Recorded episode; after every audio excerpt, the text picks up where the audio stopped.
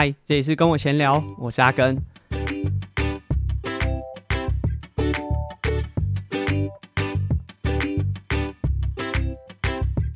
上一集的节目，我们和大家分享，跟我闲聊整个节目累积的发布集数来到了一百集，很感谢大家的支持。在上一集的节目，也我们也预告了，就是插班运动员的主题结束的时候，就会是第二季画下句点。那我们第三季其实也已经正在规划，啊，目前是呃插班运动员的第十七集。我的预计啦，可能插班运动员会做到二十二十二这样子的数量，所以。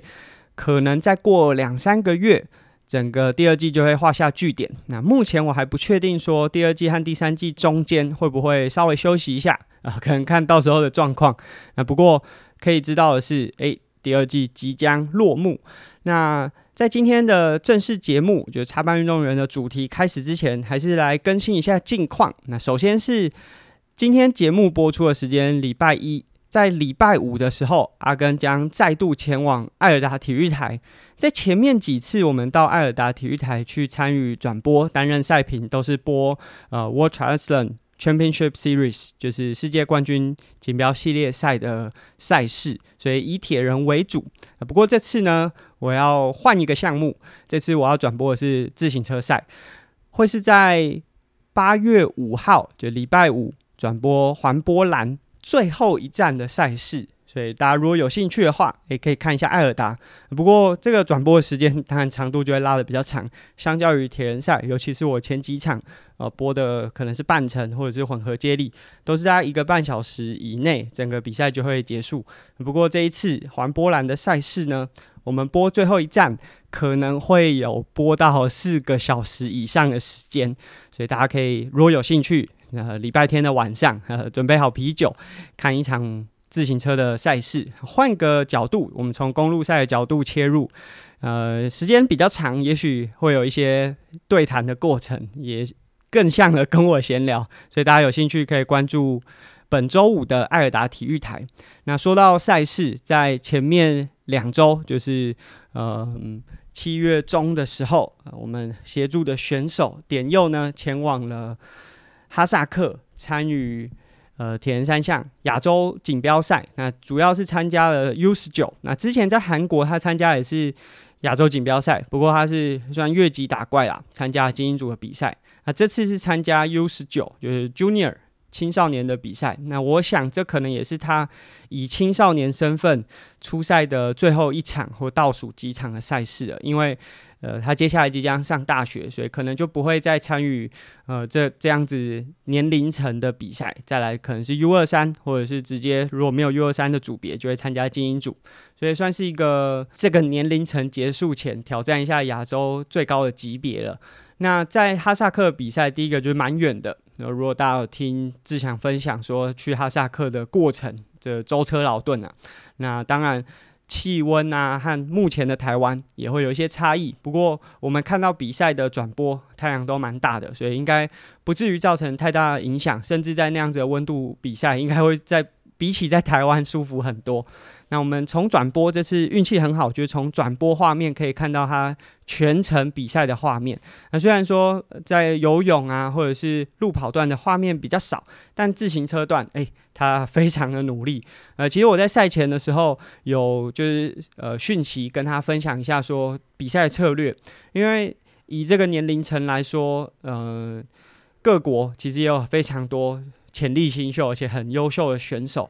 对他来说，要在游泳赛段呢挤到前半段，我觉得是有机会，但是不是非常容易。就是要跟着第一个集团上岸，可能会有一定的难度。所以我就跟他讲说，如果就假设上岸之后，呃，是有集团的话，就不要太冲动，就不要一开始就开太快。让自己跑步爆掉，那尤其是当天从转播看起来风势是很大，那你如果一个人自己在前面独推的话，烧掉的能量是非常惊人的。所以我刚刚跟他讲说，可能要呃稍微观察一下。不过他上岸的位置有点尴尬，他上岸的次序大概是在第八名的这个游泳上岸次序。那后面的选手其实可能都还有二三十秒，呃，以半程来说，二三十秒其实已经算是一个蛮大的差距了。但是前面的选手距离他可能也有个十五秒那他要放慢等后面的，还是开上去等前面的？真的就是如果就我自己来说是很犹豫啊。就是如果你自己开上去，其实光是追击哇，可能就是两百八、三百瓦的输出在这个前面的十分钟。但如果你等后面的，那可能你后面的比赛就是要拼跑步。那相较来说，点佑可能在跑步赛段，嗯，能力未必是在赛赛场上面最好的，所以他在赛赛赛事当中自己做的决定，就是他要在游泳上岸，这个卡在集团和集团中间的这个位置，他要直接追上第一个集团。所以，我们从转播的第一圈，呃，这次的比赛应该是期待三圈吧，就就我自己看。那个赛事的转播，就他在追击的时候，其实是非常辛苦，就是大概都距离十公尺，然后慢慢的这样追进。那其实前面的配速也拉得很快，因为说真的，年轻选手的节奏，就他们未必能力是最好，但是他们的节奏一定都是没有在保留的。所以前面的节奏开得蛮快，他追击其实光从他的动作就知道已经是全力以赴了。那他最后很有很顺利的，就是在第一圈，呃，过这个计时晶片的位置的时候，顺利的追回到这个六人还是七人的这个集团当中。那里面大概就是哈萨克和日本的选手，所以都是亚洲强权的国家。嗯，我自己是蛮佩服的，就是第一个要有勇气啊，因为大部分的选手可能到一个高层级的比赛，会希望我保守，但是把就最后的这个表现是可以。安全获得一个最佳名次就好。那在单车段这么积极的骑乘，其实对跑步是相当有风险的。但是他也因为追到了这个集团，所以在他跑步的就进到 T two 的时候，等于是在第一集团进到转换区，所以光是这点，我觉得就很值得赞许。当然，这个完全影响他的跑步表现，就是他的跑步大概会就是如果以五 K。跑步来说，大概是在十八分左右，就是平常的能力。但是他在这一场比赛的跑步跑到超过二十分，所以我们可以知道他在骑车的时候就大概把自己完全燃烧了。可是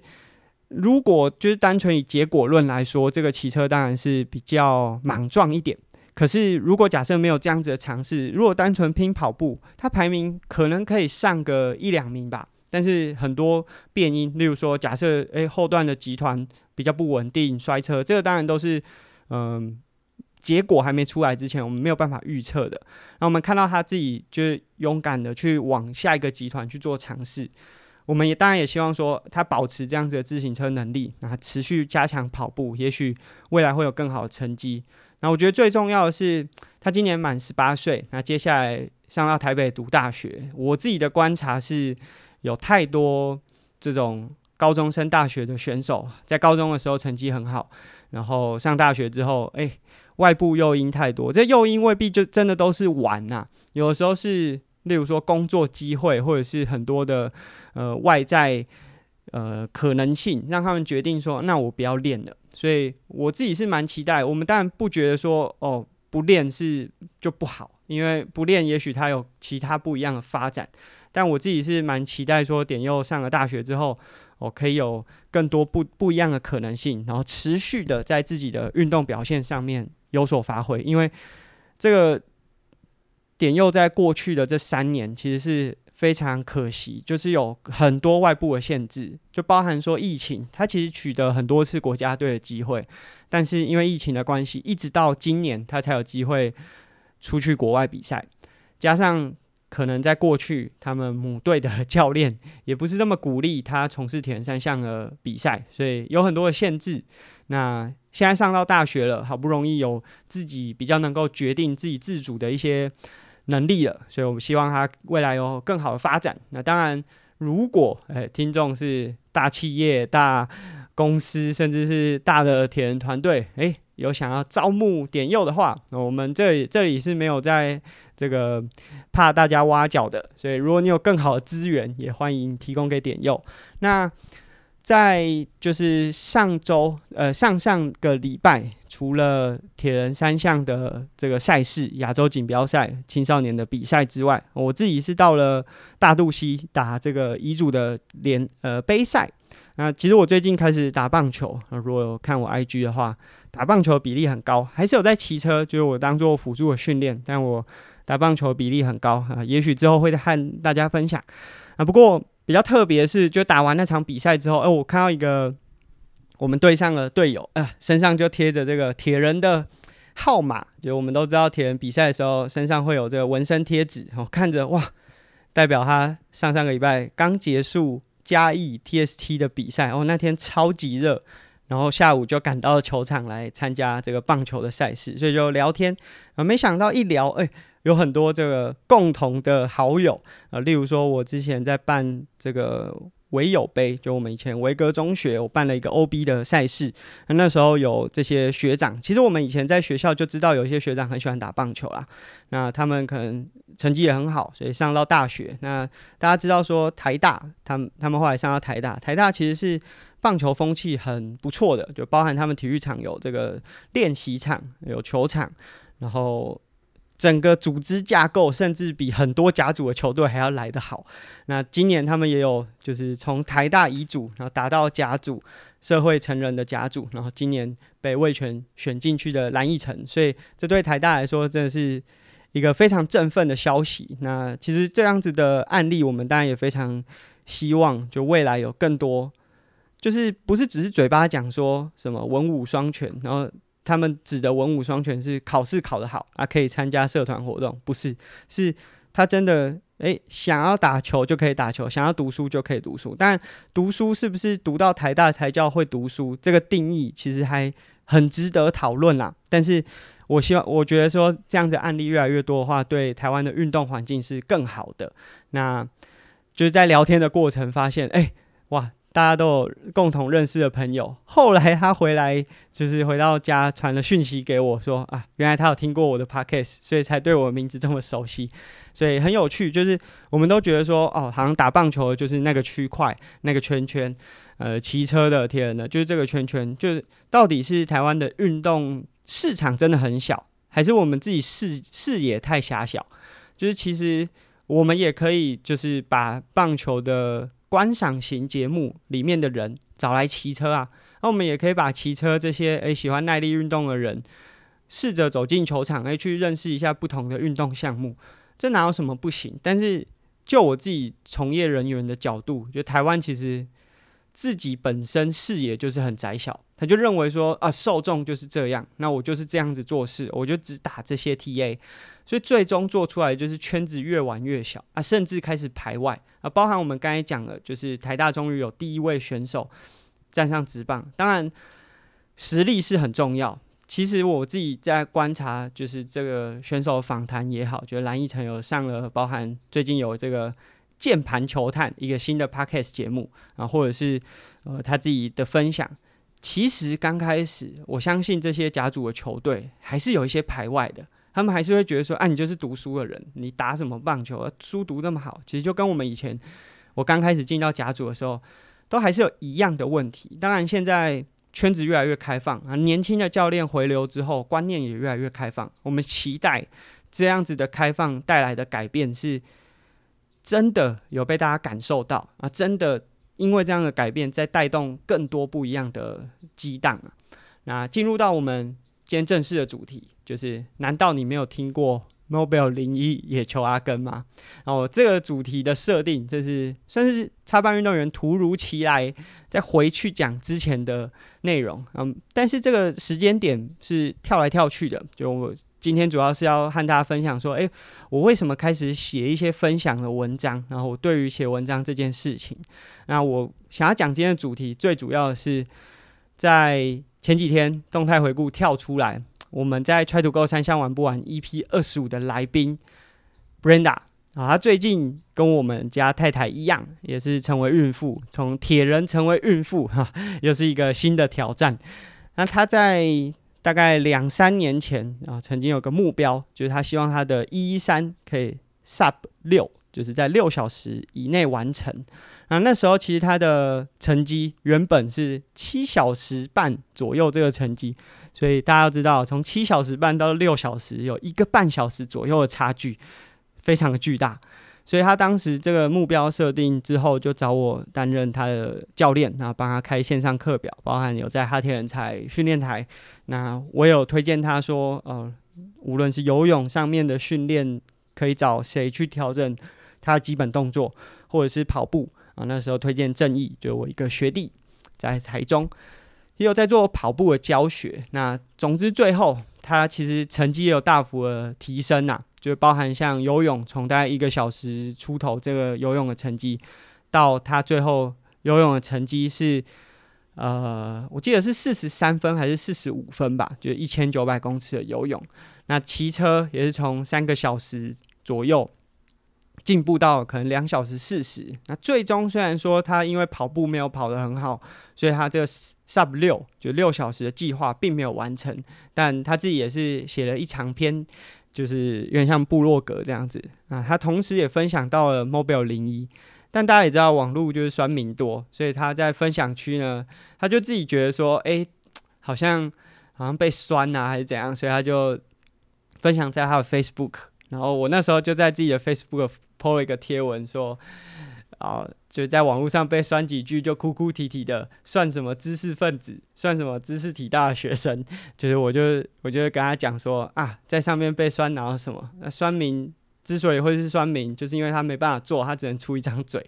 所以那时候我就说，难道你没有听过 Mobile 零一的野球阿根吗？那这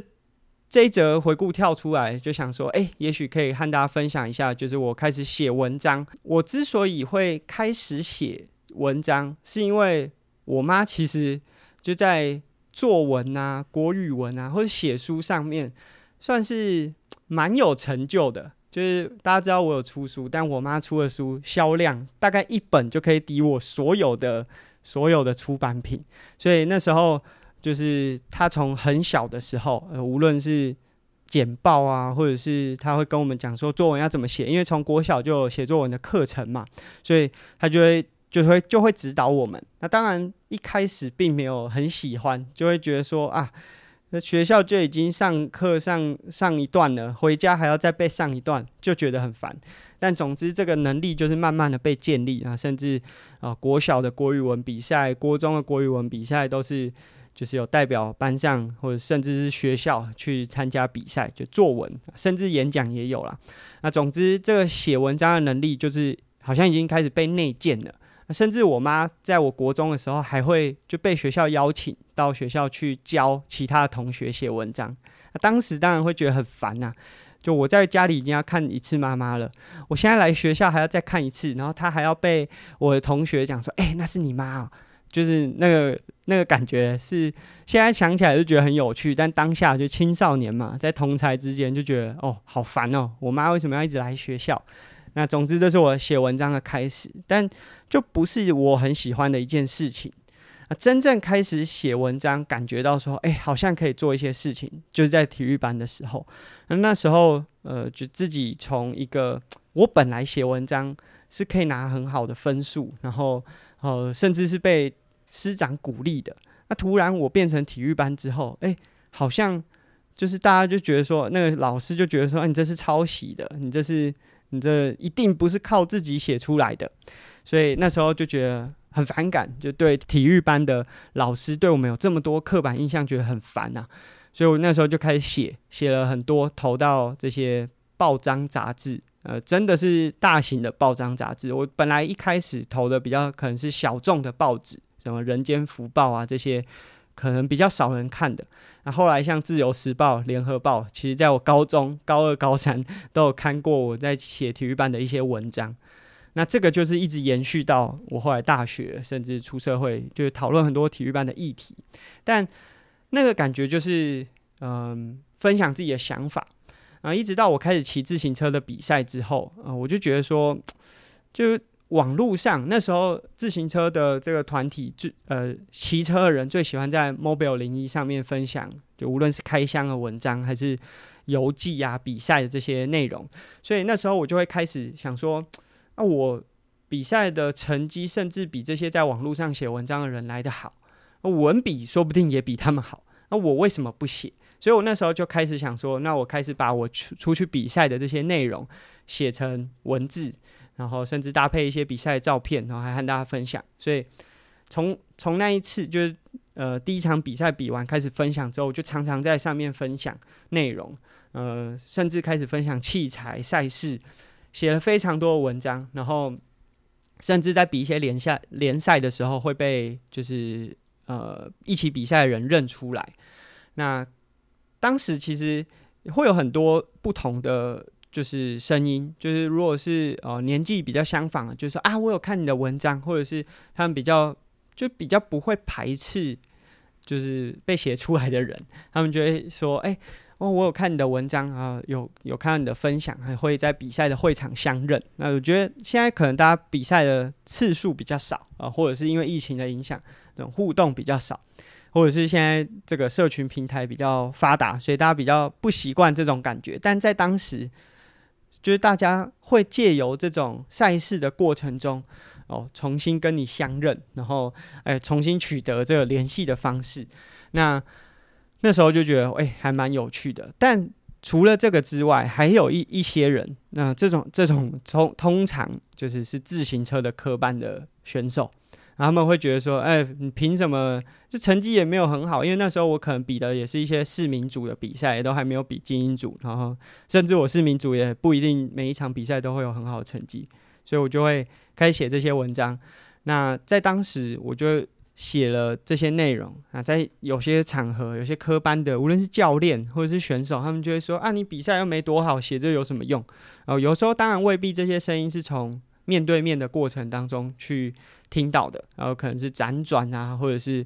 呃片面的听到。那总之当时就是会听到，但我其实也不是那么在意啊。啊，写我写我关你屁事。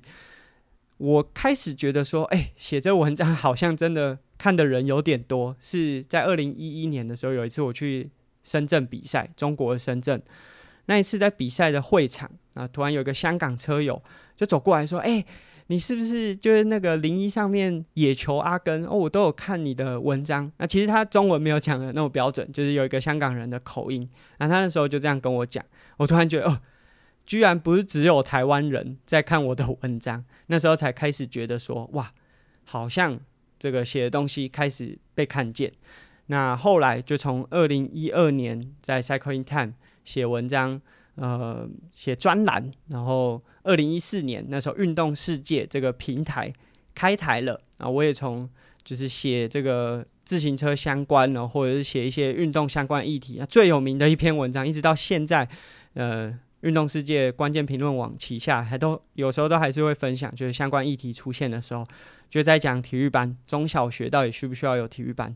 就这个。一路的写，那也因为这样，甚至认识了运动世界的专老板东哥，